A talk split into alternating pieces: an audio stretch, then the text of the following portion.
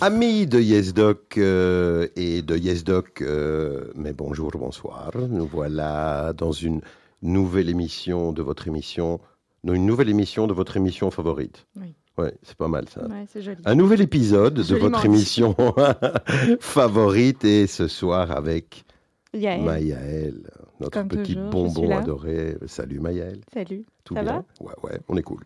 On est cool, petit retour de vacances, tout va bien.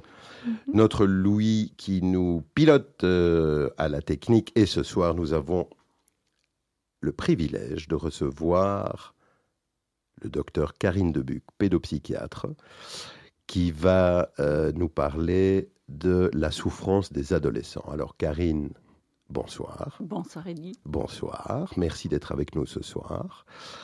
Euh, ce sera une émission à la cool, on va dire, Comme Hein d'habitude. Hein. puisque Bon Karine et moi avons euh, usé nos fonds de culotte sur les mêmes euh, Bancs de l'école. bancs d'école. Nous allons donc nous tutoyer aussi ce soir, très relax. Et, euh, eh ben, mille merci déjà d'être avec nous Merci pour l'invitation. mais c'est notre grand plaisir. Alors ce soir, un sujet, j'espère, qui va passionner nos auditeurs, qui va certainement passionner euh, les, Les parents, parents. les parents de jeunes Et enfants, d'enfants plus... et les jeunes eux-mêmes aussi d'ailleurs. Euh, Qui sachent qu'ils ne sont pas seuls sur Terre. non, et qu'on pense à vous aussi, les ados, c'est une émission qui vous est aussi destinée. Alors Karine, merci d'être là déjà, et euh, l'habitude dans l'émission, l'habitude dans cette belle émission, Alors, c'est que notre invité se présente dans un premier temps. L'idée, c'est de connaître un petit peu ton parcours, la manière euh, euh, dont tu as fait tes choix pour arriver à la médecine, et puis à la psy, la pédopsie. Et, euh, et donc, ben, je pense que c'est une belle manière d'introduire l'émission. Le micro est à toi. Eh bien, merci. Alors donc, c'est une, euh, c'est une longue histoire. Euh, ce que je pense qu'il est peut-être important de savoir, c'est que, en fait, la médecine, c'était un peu le, le, hasard des choses en fin de réto, un peu paniqué, mais que sinon, c'était pas vers là que je souhaitais m'orienter parce que mon adolescence avait été faite de de beaucoup de lectures, de J'aimais beaucoup la lecture, j'aimais la poésie, j'aimais le théâtre. euh, J'ai fait beaucoup de théâtre, de déclamation, et euh, c'était vraiment ça qui m'a porté pendant, pendant l'adolescence. Et des rencontres aussi, bien sûr. Et puis aussi, euh, bah, effectivement, dire que j'étais tombée dedans quand j'étais petite, mais euh, un intérêt euh, qui ne s'est jamais démenti par rapport à la, au psychisme humain, au fond, comment ça fonctionne. euh, pourquoi est-ce qu'on est amené à faire des choses qui, au fond, nous font éventuellement du mal ou pourquoi on répète, pourquoi on répète les choses aussi parfois, alors qu'on sait bien que c'est pas une des bonnes solutions pour nous. Et donc, je me suis tout naturellement aussi intéressée parce qu'à l'époque, on lisait beaucoup, peut-être Mhm. plus que les À jeunes euh, maintenant.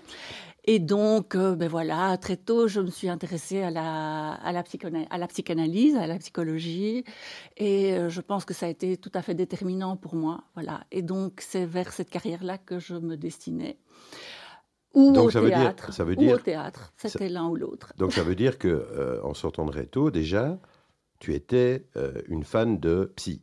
Oui, absolument. Je suis sortie de Réto et je voulais faire la psycho. Et euh, avec l'idée de devenir psychanalyste. Et euh, mon père a trouvé qu'il valait mieux que je fasse la médecine, euh, que ça correspondrait sans doute mieux à mon caractère d'emmerdeuse. Euh, Je peux à peine imaginer. Je peux à peine imaginer. et ça. donc, euh, ben, j'ai obéi sans doute peut-être un peu servilement, mais en fait, j'ai beaucoup, beaucoup aimé la, la médecine. Et bon, c'est que ben, mes études se sont plutôt bien passées. Tu as des bons souvenirs. C'était, Ouais. voilà. Euh, bon, c'était beaucoup de travail, vraiment beaucoup de travail.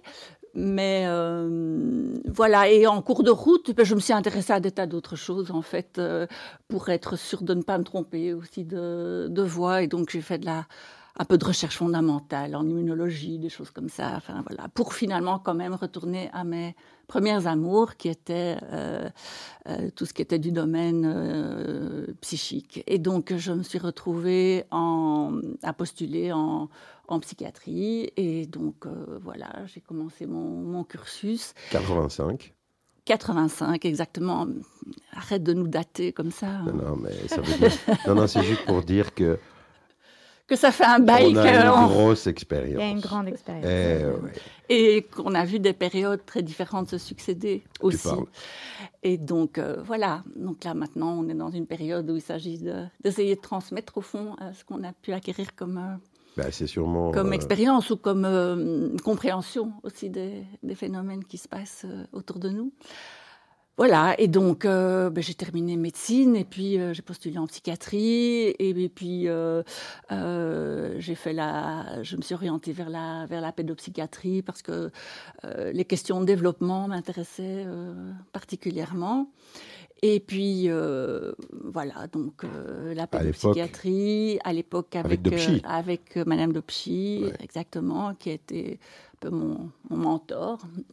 Ah euh, et puis euh, voilà, et puis après j'ai travaillé dans son service, euh, et puis après au, au centre de guidance de l'ULB, qui, était, qui a été absorbé après par le service de santé mentale de l'ULB, et puis mmh. de là je suis partie pendant 15 ans diriger une, une institution de 120 lits euh, un hôpital pédiatrique de 120 lits dans lequel on accueillait des enfants qui souffraient de grandes maltraitances, de maladies chroniques sévères avec aussi des troubles psychiques associés, mhm. des bébés et leurs mamans, euh, des enfants maltraités et aussi des adolescents euh, qui souffraient d'obésité. Mhm. Voilà. Et donc j'ai fait ça pendant 15 ans et puis les choses se sont réorientées autrement et actuellement ben, je travaille en consultation privée mais ça depuis depuis très longtemps. Mais donc, j'ai développé ma consultation privée. Je travaille également en consultation, rien qu'avec des adolescents à la maison euh, des adolescents euh, qui a Réa Plus, donc euh, qui dépend du groupe Epsilon Laramie Fonroy. Mmh. Et je travaille également maintenant pour une bonne part de mon temps dans les équipes mobiles. Donc, c'est-à-dire apporter le soin aux jeunes qui n'ont pas accès aux soins euh, que peuvent proposer les structures euh, habituelles. C'est-à-dire qu'il y a des jeunes qui ne sortent plus de chez eux depuis trois ans, euh, qui ne peuvent pas aller en consultation, et donc on va les chercher, on va travailler avec eux là où ils sont les voir dans un café, dans un parc, voir des migrants aussi parfois, voir... Enfin voilà, donc une, une, frange de la population quand même en, très grande difficulté, en, souvent en très très grande précarité mhm. aussi, et avec des problèmes euh, multiples et où la question du traumatisme est à, est à l'avant-plan mhm. et où on, donc on doit être très créatif dans, dans les dispositifs qu'on propose pour euh, pouvoir essayer de, de créer euh, une ébauche de liens, en tout cas, parce qu'il y a souvent énormément de, de méfiance. il y a beaucoup de difficultés à pouvoir, euh, à pouvoir se lâcher, à pouvoir faire confiance aux intervenants. Euh, et moi, je m'occupe plus, plus euh, spécialement des, adolescents qui ont des problèmes avec la justice et la plupart du temps qui ont commis des faits. et qui donc sont sous le, le coup de, de mesures, souvent de, de placement. Judiciaire oui, pas, pas, toujours, mais la plupart du temps, oui. Et donc, on travaille là sous, sous mandat du juge. Et donc, l'idée est d'essayer de sortir autant que faire se peut ces jeunes d'une ornière où c'est souvent les accidents de la vie aussi qui les ont, euh, qui les ont amenés pour la plupart. Voilà. Et dans la pédopsychiatrie, ça implique aussi une thérapie familiale aussi? Vous vous occupez de tout le cadre familial ou juste de Moi, j'ai fait plusieurs formations, mais donc euh, j'ai fait effectivement à l'époque avec euh, que vous connaissez sûrement. Euh, donc j'ai fait une, une, formation chez lui en thérapie familiale. Euh, systémique. Et, euh, et puis après, j'ai fait euh, une formation, je suis psychanalyste aussi, donc j'ai fait toute la mhm. formation à la Société belge de psychanalyse. Et j'ai aussi fait une formation de groupiste et de psychodramatiste pour les enfants, les adolescents et les jeunes adultes, c'est-à-dire tout ce qui est thérapie de, en groupe, de groupe, avec éventuellement le, le, dispositif du psychodrame. D'accord. Et vous parliez de transmission tout à l'heure. Est-ce que vous êtes prof aussi par ailleurs euh, à l'ULB ou à Je ne suis pas prof à l'ULB, mais euh, j'ai assuré certaines, euh, certaines charges de, de, de, séminaires, choses comme ça. Et encore maintenant, je suis formatrice aussi dans pas mal de. ou j'ai été formatrice dans pas mal d'instituts de formation. Donc, voilà, en psychothérapie analytique. Ok. Et au vu de la société actuelle, vous pensez que vous êtes assez nombreux pour gérer les problèmes des jeunes actuellement euh, enfin, ben, Là, pour le moment, ben, c'est un peu la catastrophe. Oui, ce que j'ai cru dire, euh, tout, on est tous euh, complètement dépassés, sur les genoux. ça fait quand même trois ans que ça, dure, là, maintenant, je pense, à plus ou moins. Hein. Euh, et, euh, et, tous les services sont complètement engorgés en amont, en aval, euh, que ce soit les structures de l'aide à la jeunesse, que ce soit les structures de soins hospitalières, que ce soit les centres de jour, les, les centres d'hébergement, enfin, tout, tout est complètement full, full, full. Donc, et on se retrouve avec des adolescents en grande souffrance, en danger, parfois vital. Et euh, eh bien, on n'a pas de moyens pour pouvoir répondre dans des délais euh, raisonnables. Voilà, on est dans un pays quand même riche. Il y a d'immenses moyens qui ont été, enfin, d'immenses euh, je pense qu'ils sont grands par rapport à à l'effort financier que le gouvernement peut peut-être fournir, mais qui sont euh, quand même malgré tout euh, très très insuffisant que pour pouvoir faire face. Et par ailleurs, euh, ben, comme vous le savez quand même, on a hum, fermé quand même pas mal les possibilités de formation aussi pour les médecins, pour les médecins spécialistes, pour les médecins tout court. Pour, on manque cruellement de personnel soignant partout. Ben, mhm. c'est exactement la même chose dans, dans, ce secteur-là. Donc, on doit faire 10 fois ou 15 fois plus ou 20 fois plus avec deux fois moins de, de, personnel. Et donc, ben, il y, a, des semaines d'attente, euh, des mois d'attente pour pouvoir être hospitalisé. Maintenant, quand vous avez un enfant euh, euh, gravement suicidaire et qu'on vous dit qu'avant six semaines, il n'y a pas de possibilité d'un rendez-vous de préadmission, alors il y a des équipes de crise qui se sont mises en place, mais qui, bon, je veux dire, qui peuvent pas non plus absorber tout. Et donc, c'est vrai que on est confronté à des situations où ben, on dort pas toujours très très bien parce qu'on a une série de personnes euh, adolescents, jeunes adultes, adultes. Euh, bon, c'est moins présent chez les plus petits enfants encore que, euh, mais qu'on tient vraiment par, enfin, Comme dont on essaye de tenir la tête hors de l'eau avec les moyens du bord, en les voyant plusieurs fois par semaine. Mais voilà, ça vous fait une surcharge de travail très très très importante et et quand même une inadéquation de ce qu'on peut in fine offrir. Voilà. Et Excuse-moi. Non, juste petite question. Euh, et la suite Je veux dire, il y a des jeunes, euh, il y a des jeunes qui se forment. Euh, le postgraduat pour les, les psychiatres, là, ça tourne. Qu'est-ce qu'on peut espérer pour le futur? Ça tourne, mais, mais voilà, je pense qu'il y, y a, quand même aussi un, un gap euh, générationnel parce que pendant tout un temps, on a quand même beaucoup moins formé, mhm. puisque euh, on n'avait plus de possibilité de, de pouvoir euh, mettre en formation des, des assistants pour qu'ils puissent se, se, former. Alors, bon, euh, et, je pense qu'il y a beaucoup de jeunes, très jeunes éventuellement maintenant, qui sont amenés à prendre en, charge des, des, salles, des, structures. Euh, avec peut-être pas toujours, avec énormément de bonne volonté et de savoir. Mais pas l'expérience mais pas d'expérience, oui, mhm. voilà, et pas toujours non plus une, grande connaissance du, réseau, de tout, de tout ce qui peut, de tout ce qu'on peut mobiliser comme structure aussi, parce que là, on doit, on doit improviser, on doit inventer, on doit travailler avec des partenaires qui ne sont pas forcément toujours euh, du domaine du soin, d'ailleurs aussi, pour mhm. pouvoir. Euh, pour pouvoir aider, pour pouvoir aider des jeunes. Enfin voilà, on doit être particulièrement créatif. Euh, dans, dans, la manière de faire pour le moment, parce que euh, travailler comme on avait l'habitude de travailler, euh, bah ça, c'est pas possible. C'est illusoire maintenant. C'est pas possible parce qu'il n'y a pas les, il a pas la disponibilité en termes de, en termes structurels. Voilà. Et, la question que je me pose, que je me suis toujours posée, c'est que nous, en tant que médecins, on gère des souffrances et l'intimité mhm. des gens. C'est vrai que vous, vous êtes beaucoup plus exposé que nous euh, parce que j'imagine que vous voyez plus d'horreur que nous. Euh, vous les voyez, mais différemment. Différemment. Vous les voyez à l'intérieur des gens, vous. Oui, en tant que radiologue, oui. Moi aussi, mais, autrement. Dans le psychisme, euh, vous, comment, en tant que psychiatre, comment vous faites pour gérer cette souffrance quoi, au quotidien? Parce qu'il faut avoir les épaules solides. Est-ce que vous êtes est-ce que vous avez une aide vous-même Je pense qu'on euh, a.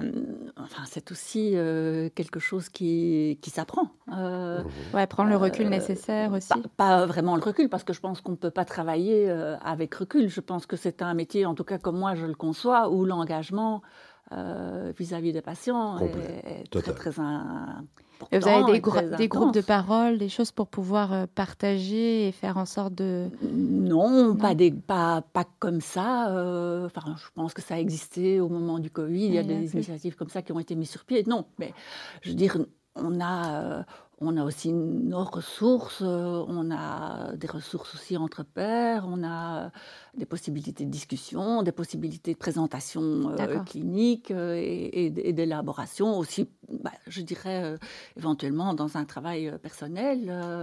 voilà, mais je ne dis pas que parfois on n'est quand même pas mmh. à bout et quand on perd un patient, parce que euh, la pédopsychiatrie, c'est pas un métier, euh, je veux dire, on perd autant de patients que, euh, que dans d'autres spécialités médicales graves. Hein. je veux dire, mmh. quand mmh. même, le, le suicide des adolescents, c'est la, première cause de mortalité dans cette tranche d'âge. Donc mmh. voilà, et quand ça vous arrive, eh bien c'est c'est quand même, pas, c'est quand même très très très remuant et, et douloureux. Voilà. Et d'autant plus si on a l'impression qu'on n'a pas pu mettre en place euh, exactement ce qu'on aurait dû mettre. Hmm. Donc, euh, je crois que pour ça, ça ressemble un peu, sans doute, à ce qu'ont dû vivre euh, les réanimateurs au moment de, de l'acmé du, pic de Covid, quand effectivement, ben, on était là avec des patients et qu'on ne pouvait pas répondre aux besoins. voilà. je crois que c'est un peu là-dedans qu'on est pour le moment.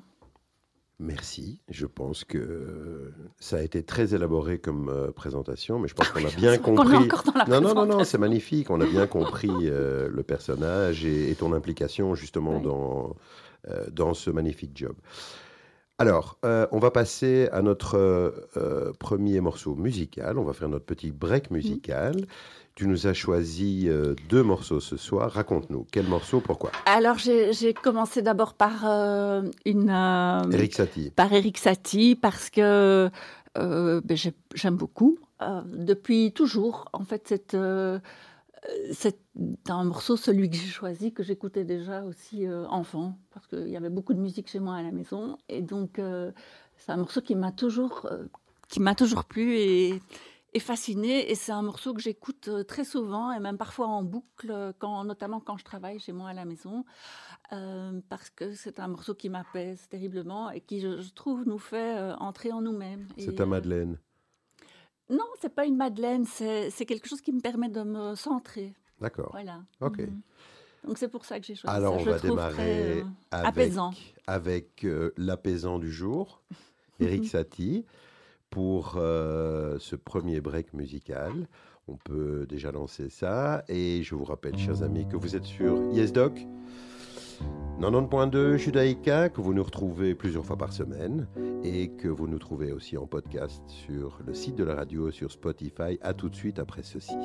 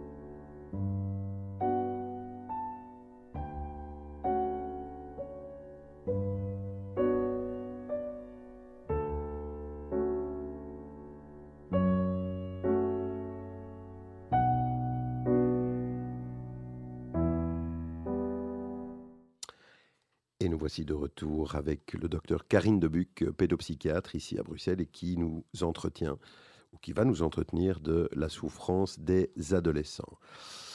Alors Karine, euh, on a appris à vous connaître un petit peu mieux, à te connaître un petit peu mieux, on avait dit qu'on se tutoyait. Euh, le sujet d'aujourd'hui est un sujet qui nous tenait à cœur. En tant que parent. En, tant que... parent, en tant que médecin, en tant que, enfin voilà, en tant qu'observateur d'une société qui, va vraiment pas bien. Euh, et à tous les niveaux, ça veut dire euh, y compris nos jeunes. Mhm. Euh, le Covid a été certainement une espèce de bombe atomique dans, dans la vie des adolescents qui se sont désocialisés et qui... Voilà, ça a été un moment difficile. Et le post-Covid n'a pas l'air d'être beaucoup plus jojo. Donc, euh, donc une euh, bonne professionnelle euh, va nous être très utile pour essayer de démêler ça un petit peu, d'essayer de comprendre les tenants et les aboutissants de, de, cette souffrance. Alors, mm. qu'est-ce qu'il en est aujourd'hui? Comment ça se passe aujourd'hui? Ton, ton, la, manière dont tu, tu, perçois les choses et, et, les changements par rapport à ce que tu as connu bah, quand tu étais une jeune, une jeune pédopsie et, que finalement, bah, ça allait quand même vachement mieux? Je ne sais pas si c'était mieux avant. Voilà, mais euh, c'était en tout cas très différent. C'était très différent. Maintenant, je pense que de toute façon, l'adolescence est une période de, tel remue-ménage que je dirais que une part de souffrance est, est inhérente aussi euh, mhm. au travail de l'adolescent. Elle construit. Maintenant, voilà, euh, je crois que le Covid a à mon sens, agit comme euh, révélateur de quelque chose qui était peut-être euh, larvé, mais où on sentait quand même que il y avait une sorte de, détricotage quand même qui se faisait dans euh, les dans les liens, dans, dans, la nature des liens, dans dans les repères, dans la manière de, socialiser, mhm. dans le comment dire le, les craintes par rapport à l'avenir. Euh, il y avait quand même une appréhension aussi de, de la temporalité qui, je crois, a été beaucoup modifiée par rapport enfin pas par rapport, mais a été beaucoup modifié par l'importance qu'a pris euh, aussi euh, l'utilisation de, des, outils informatiques. Alors, je trouve que ces outils sont tout à fait formidables, mais en tout cas, ça a introduit des modifications. Et donc... Euh, Comportemental, tu veux dire? Pas seulement comportemental, je pense développemental aussi, c'est que, euh, eh bien, quand on cherche une information sur Google, euh, on tape, on pousse Enter et on l'a. Euh, quand tu devais aller chercher dans une encyclopédie, dans un dictionnaire, aller demander, aller en bibliothèque euh, parce que tu devais faire un travail, euh, il y, avait d'autres processus de pensée qui devaient se mettre en marche. Alors, je ne dis pas que je ne suis pas du tout passéiste, loin de là, mais je pense que ça a modifié quelque chose de la perception du temps et de la tolérance à la frustration. Mmh c'est tout tout de suite. C'est tout tout, de suite. Et je pense que c'est tout tout de suite aussi, euh, certainement par rapport à l'information, mais par rapport à la satisfaction. Et la satisfaction, au fond, qui est satisfaite immédiatement sans que finalement il y ait le temps du, désir aussi. Euh, elle donne une satisfaction qui est beaucoup plus brève aussi probablement. Et donc euh, et donc, ben voilà, c'est comme euh, c'est comme quand on est en descente, euh, il faut il faut reprendre pour voilà. Et donc, il y a y a quelque chose où il faut une, surconsommation finalement de de, sensations, se, se, mettre sur le fil, se mettre en danger, éprouver éprouver dans son corps, se scarifier, faire des choses comme ça, avoir des comportements à risque. et finalement, tout ce qui est difficile est déchargé plutôt par le corps, par des actes, par des comportements, et se traite moins par la, par la pensée, je dirais, par le, par le travail psychique. On va je pense que quand on était malheureux et qu'on avait 15 ans, peut-être qu'on écrivait un poème. Je pense que maintenant, ben, on va écrire un post sur TikTok. Je pense mhm. que c'est quand même très différent au niveau psychique. Alors, voilà, c'est la réalité, on ne va pas la changer et je ne dis pas que l'un est mieux que l'autre, sauf que là, je pense qu'on est dans un creux pour le moment et que euh, on n'a pas encore appris, je pense, à, pouvoir euh, maîtriser non plus les, outils qu'on a à notre disposition. Voilà, moi pas plus que d'autres, mais, euh, mais je pense que les adolescents non plus ne sont pas éduqués à, l'utilisation notamment des, réseaux sociaux euh, et qu'il y a là un, gap et que finalement les adultes euh, qui, qui, seraient censés transmettre ça, ben, ils ne savent pas parce qu'ils n'ont pas grandi avec ça. Et ils se comportent eux-mêmes comme des adolescents très souvent d'ailleurs. Oui, mais, mais au-delà de ça, je pense que... Sur le réseau, je veux dire.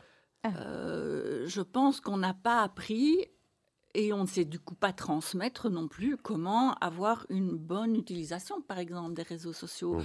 une utilisation safe aussi des réseaux sociaux, parce que, euh, je veux dire, combien d'adolescents ou, même d'adultes sont, dans des, des affres euh, insupportables à la suite de, harcèlement ou, euh, ou de, de, transmission de, vidéos intimes. Enfin bon, enfin, je veux dire, ça, ça crée quand même des, des souffrances majeur. Euh, mhm. Voilà.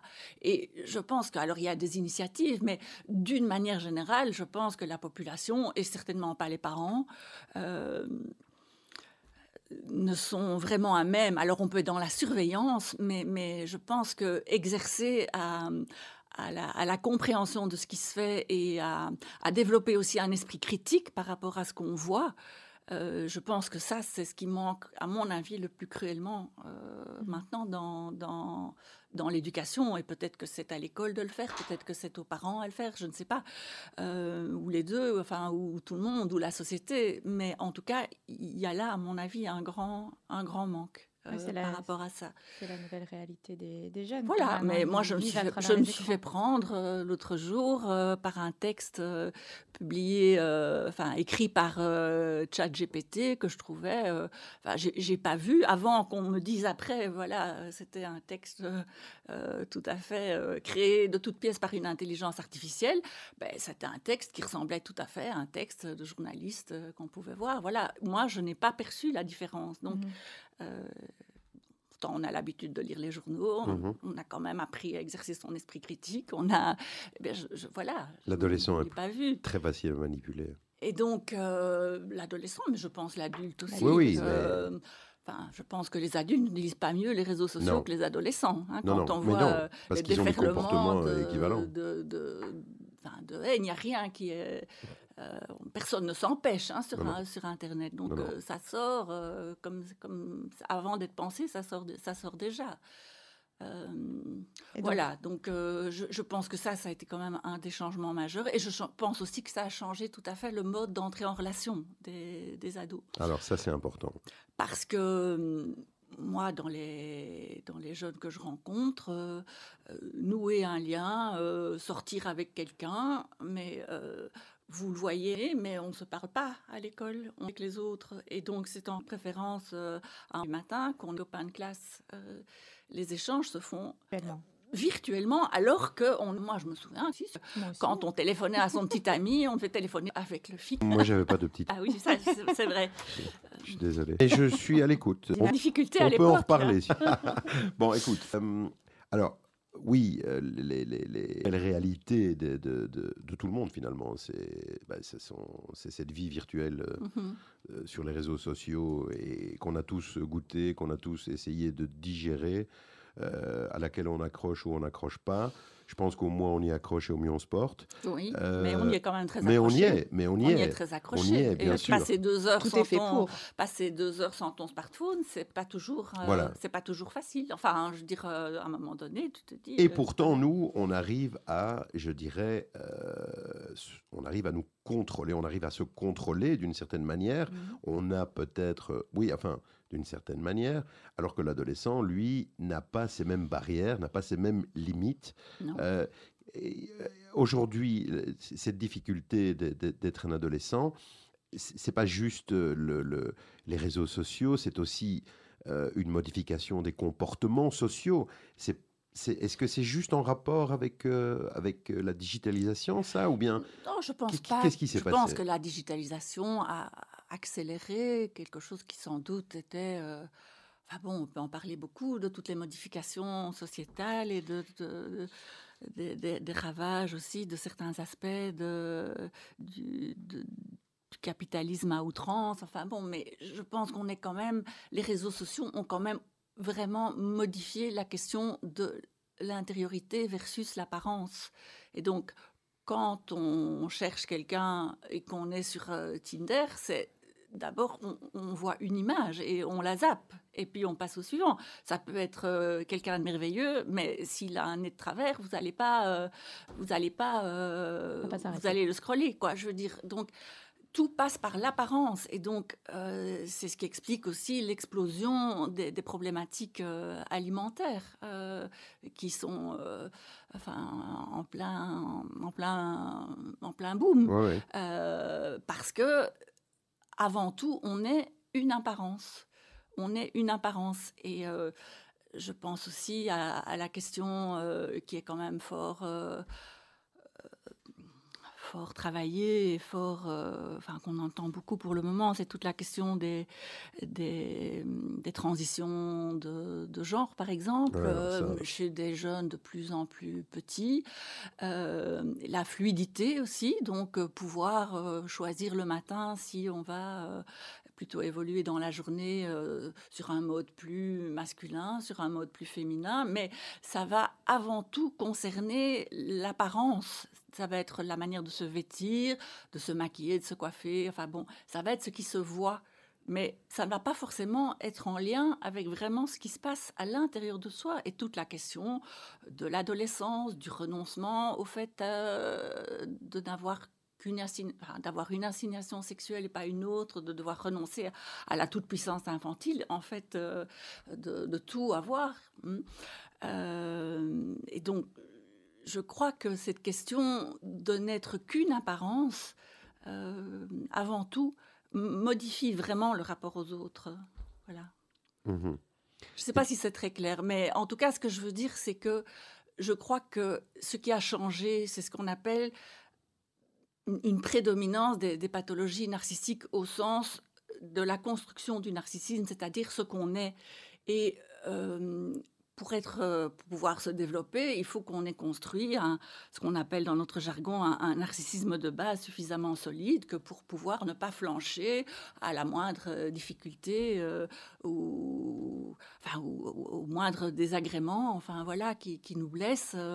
et or, maintenant, si on n'est plus qu'une apparence, on est tout le temps à scruter le, regard des autres, à chercher l'approbation de l'autre pour pouvoir se sentir exister.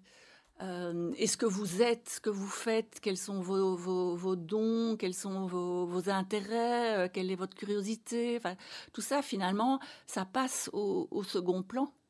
Euh, c'est avant tout apparaître qui, qui, est, qui, est, qui est seul à même de rassurer l'adolescent sur son... Enfin, pas tous, mais souvent quand même, et dans les situations difficiles encore plus, c'est l'apparence qui est la seule à même de rassurer l'adolescent sur son existence. Et ça, c'est un grand changement. Alors, évidemment, euh, Covid a, été certainement un, accélérateur, on va mm. dire, de, cette situation, hein, puisque fatalement, euh, on a été confinés. On a été euh, confinés, on a été privés de relations on a été privé de, relations sociales, on a été privé de, sortir de chez soi.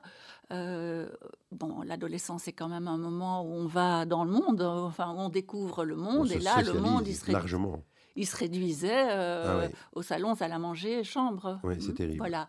Donc je crois que dans un moment euh, déjà, je pense précaire et difficile, ça a été, je crois, pour bon nombre d'adolescents, vraiment un facteur de, de, de, décompensation. Et alors, qu'est-ce qui s'est passé? Ça, s'est traduit comment? Comment est-ce que toi, tu l'as vécu? Bah, à, travers tes patients par des, par euh, des adolescents qui, euh, après avoir souffert de de ne pas de ne pas pouvoir aller à l'école euh, ont dû vivre aussi les cours euh, très très mal fichus, euh, à improviser avec pas de matériel adéquat, ont, dû essayer de suivre qu'un cas des cours scolaires, alors plus ou moins bien fait avec la bonne volonté de profs, mais qui n'étaient pas forcément non plus à même de, de, de, de faire ça et qui n'avaient pas prévu, pas prévu le mhm. coup. Et donc, tout le monde a improvisé. Donc, je crois qu'il y a eu quand même un, une sorte de, vécu d'abandon aussi de la part des adultes euh, pour, pour ces jeunes. Hein. Je crois que leurs bases, là, ont été complètement euh, mouvantes et, insécures. Euh, tous les repères, les parents sont retrouvés à la maison, bien souvent aussi. Tout le monde, alors, tout le monde n'a pas un jardin, tout le monde n'a pas une résidence secondaire, tout le monde n'a pas... Il y a aussi des gens qui vivent à 4 dans, dans 30 mètres carrés ou à, plus. je pense que ça a augmenté la la violence intrafamiliale, très certainement. Euh, je pense que ça a fait euh, ça, a augmenté drastiquement la, précarisation aussi de, bon nombre de familles et avec toutes les conséquences que ça peut avoir aussi.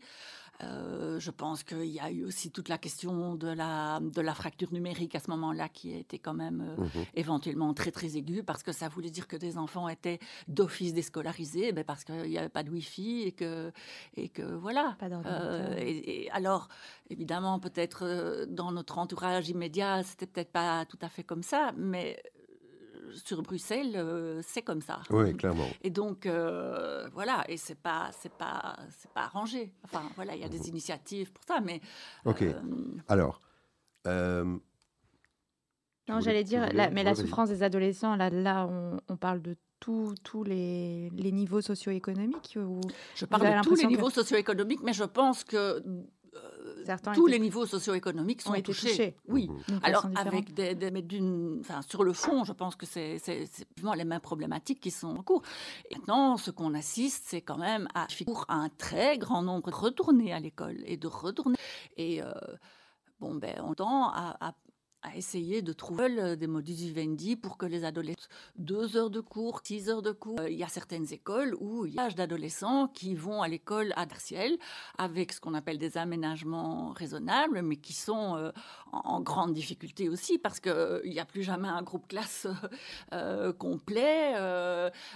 les profs sont en burn-out, on manque de profs partout, il y a des heures de fourche. Enfin, c'est quand même très chaotique. Hein. Donc tu es en train de nous dire là que quelque part, euh, avec Covid et donc cette, euh, ce confinement, ça a été une manière de déscolariser par la suite. Ça veut dire que euh, la, scolarisation a été une forme de déscolarisation au retour le, retour a été très très difficile. Alors soit c'était des adolescents qui étaient euh, plutôt euh, performants avant et qui ont eu l'impression d'être privés de leurs apprentissages et dans toutes leurs angoisses par rapport à l'avenir.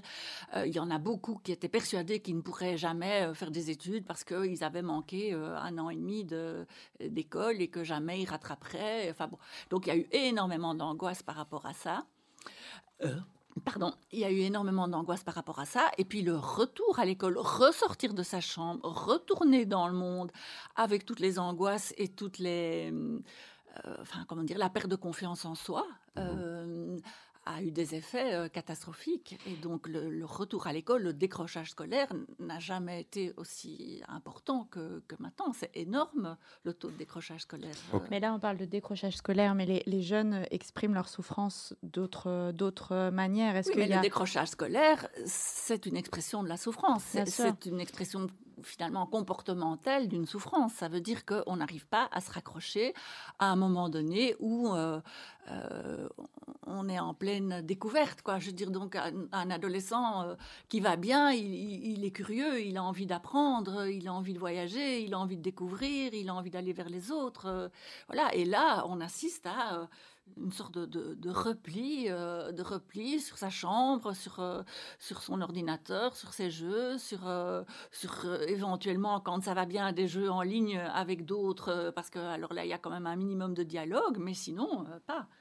Voilà. Et donc, on a énormément d'adolescents qui sont comme euh, ce qu'on appelle les akikimori euh, au, Japon, c'est-à-dire ces jeunes qui ne sortent plus et qui, qui, sont parfois même dénutris euh, parce que ils jouent, terrible, ils hein, jouent de manière Ils amènent des seaux à côté d'eux pour leurs besoins, leurs machins, parce qu'ils ne vont pas, perdre de temps pour aller aux toilettes? Je pense qu'on ne vit pas ça avec ça parce que la réalité est différente, mais, mais des jeunes qui ne sortent pas de chez eux, il y en a plein, plein, plein. Et donc, on est très. Ah oui, oui, oui.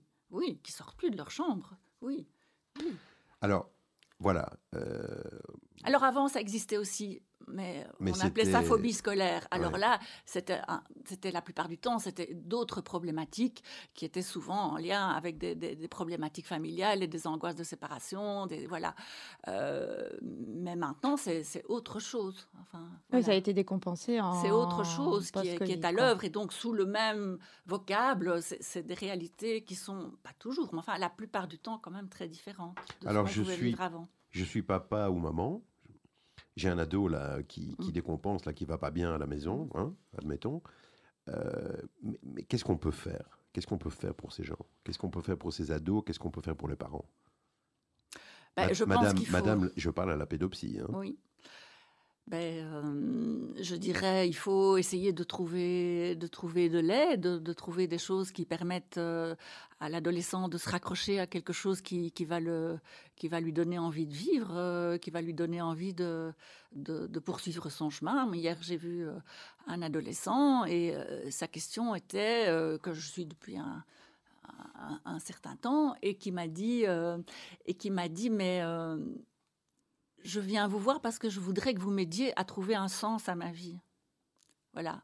Alors, quand vous êtes là avec un ado euh, qui a par ailleurs beaucoup de, beaucoup de ressources, euh, je, ne sais pas, même dans les pires moments de, de, mon adolescence, je ne pense pas que ce soit une question que je me suis posée comme ça. Alors oui, bien sûr, on se pose des questions par rapport à la vie, à la mort.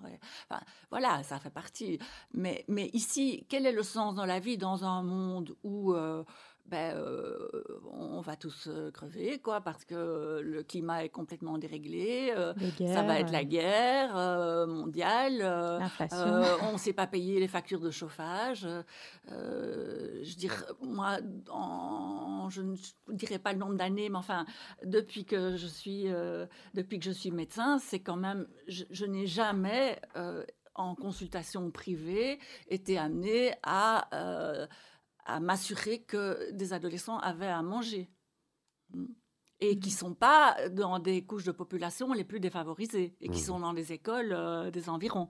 Je veux dire, euh, voilà. Donc il y a des réalités, c'est que les gens payent le chauffage ou bien ils payent, ils payent à manger. Et pour peu que les parents euh, soient sans travail ou autre, eh on arrive vite dans des, des, situations complètement catastrophiques. Et donc il y a des jeunes, enfin il n'y a qu'à voir le les fils au frigo solidaire, à l'ULB. Enfin, je dire, euh, voilà. Donc ça, c'est quand même une réalité tout à fait concrète. Alors, comment trouver un sens quand on vous dit, de toute façon, tu vas faire ça, mais de toute façon, ben, enfin, voilà, il n'y a pas d'avenir pour ça. Je dire, euh, il n'y a pas d'avenir pour toi euh, dans, dans, le monde dans lequel tu vis.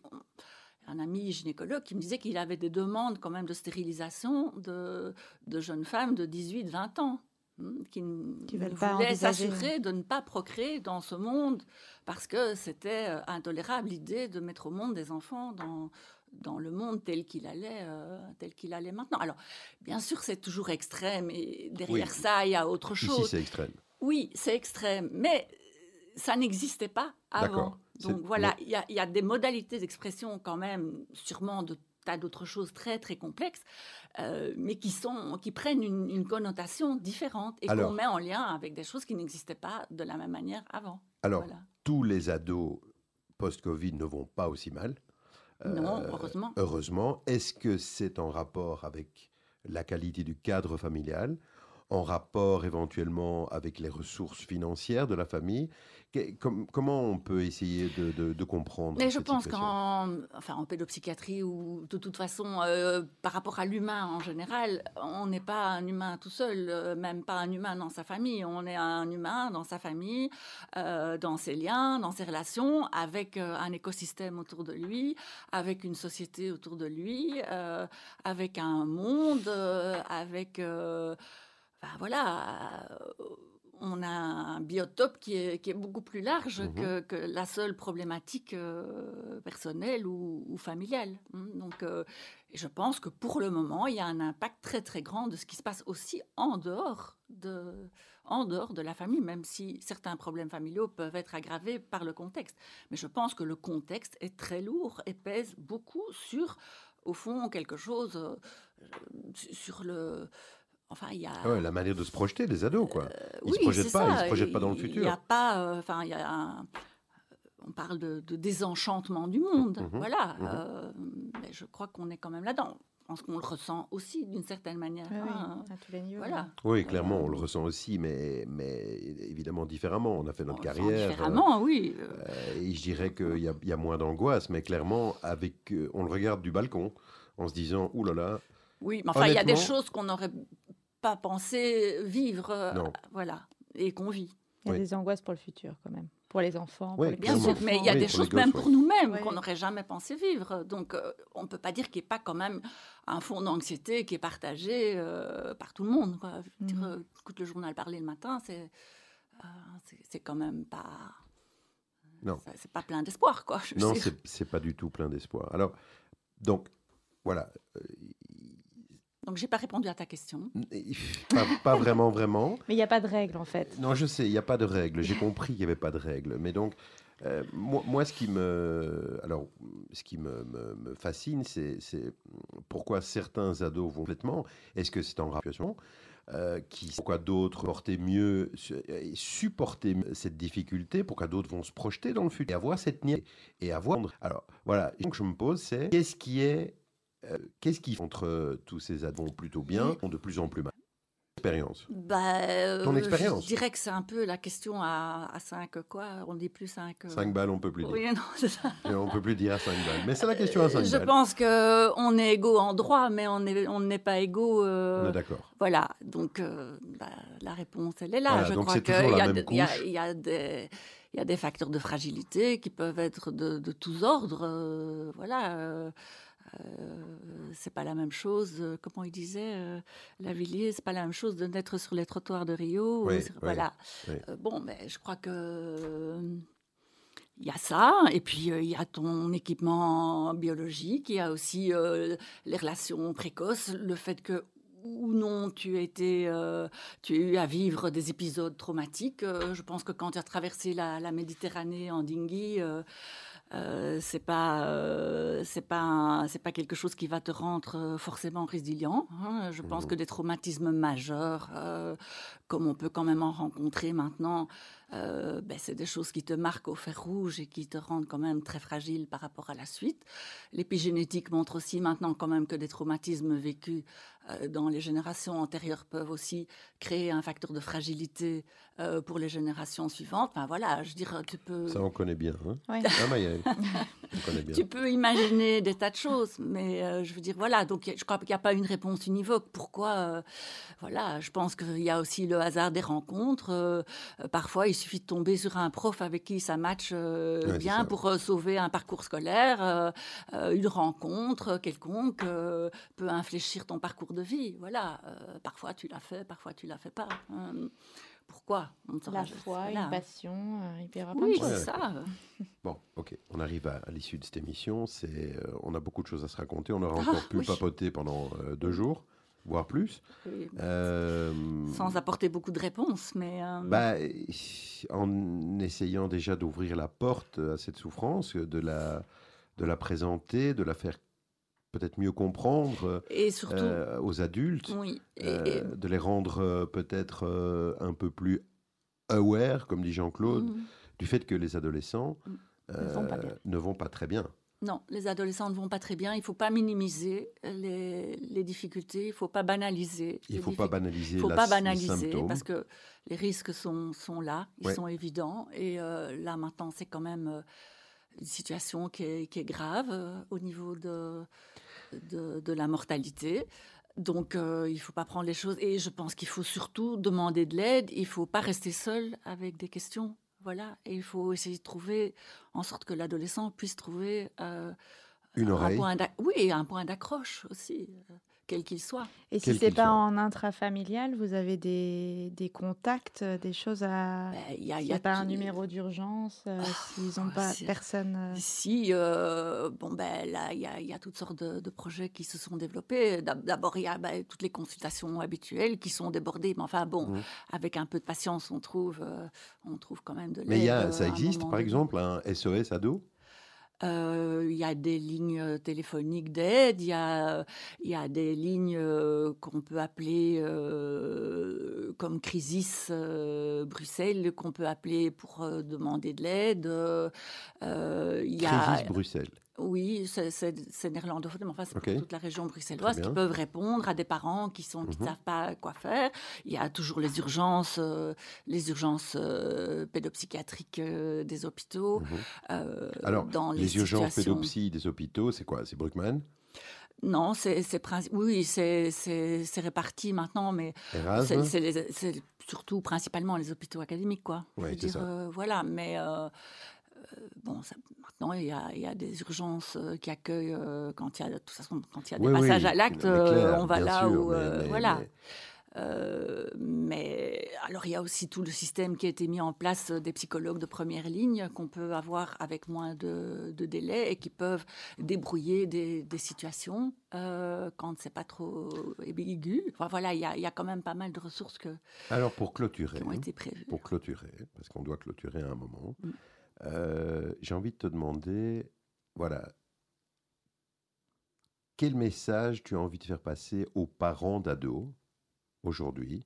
C'est quoi le message fort, un truc, je veux dire, efficace que tu pourrais leur faire passer maintenant là? Euh, Je dirais parler beaucoup. Mm-hmm. Parler beaucoup et essayer d'échanger un maximum, essayer de, essayer de, de nourrir le lien, essayer de d'ouvrir à la d'ouvrir à la culture, d'ouvrir euh, d'ouvrir à d'ouvrir à ce qui est à ce qui nous est a priori étranger, euh, voilà, de, ne pas ne pas se replier. Pas se replier. Mm. Voilà mm. un beau mot de la fin. Ne nous replions pas. Oui. Merci beaucoup, Karine. Merci, nous de m'avoir invité. Mais nous avions donc le plaisir aujourd'hui de recevoir le docteur Karine Debuc, pédopsychiatre, qui nous a parlé de cette souffrance des adolescents. Merci beaucoup pour euh, euh, ce moment. Pas simple. oui, pas très optimiste, hein, j'en conviens. Alors, peut-être certainement pas très optimiste. C'est vrai que bon, ça a ouvert euh, quelques portes. Je pense que ça va être à la base de discussion probablement familiale euh, ou entre potes, j'espère, les adolescents qui nous ont écoutés. Mhm. Euh, et on va terminer avec ton deuxième morceau musical. Alors, c'est quoi ton deuxième morceau musical? Alors mon deuxième morceau musical, je l'ai surtout choisi parce que j'ai été éblouie quand j'ai vu la mise en scène à, à l'opéra euh, à Paris de Cogitore qui a mis en scène euh, les Indes galantes de, Rameau, mais il l'a surtout mis en scène avec euh, des jeunes. Et alors on n'aura pas dans la musique là, même si on entendra peut-être des bruits, mais il l'a mis en scène aussi avec euh, la, en, en, transposant les codes aussi qui correspondent à la jeunesse actuelle. Et pour montrer quand même dans cette œuvre que euh, c'est une éloge à la diversité, c'est une éloge aux lumières, c'est la musique des lumières, c'est aussi une éloge de, de la diversité, de l'inclusivité. Et donc Cogitor, elle a mis en scène avec des danseurs de hip-hop. Enfin, c'est un genre de hip-hop, j'ai pas retenu le, nom spécial, mais c'est cette culture-là. Et je trouve que c'est euh, fabuleux. Et je vous conseille d'aller le voir. Euh, il est sur YouTube, euh, sans publicité. Mais je vous conseille d'aller le voir parce que pour moi, en tout cas, c'est magnifique et c'est plein d'une vitalité et d'une créativité. Et je trouve que là-dedans, on trouve justement ce qui a peut-être manqué dans ce qu'on a échangé ce soir. C'est quand même la pulsion de vie. Donc, euh, pulsion de vie, c'est le joli mot de la fin aussi. Merci. merci Karine, merci beaucoup. Merci Maïaël. Merci Eddy. À très vite pour un nouvel opus. Euh, vous nous retrouvez, je vous rappelle, chers auditeurs, plusieurs fois dans la semaine et en podcast sur Spotify et sur le site de la radio. Merci d'avoir été avec nous ce soir et à très vite pour la suite. À bientôt.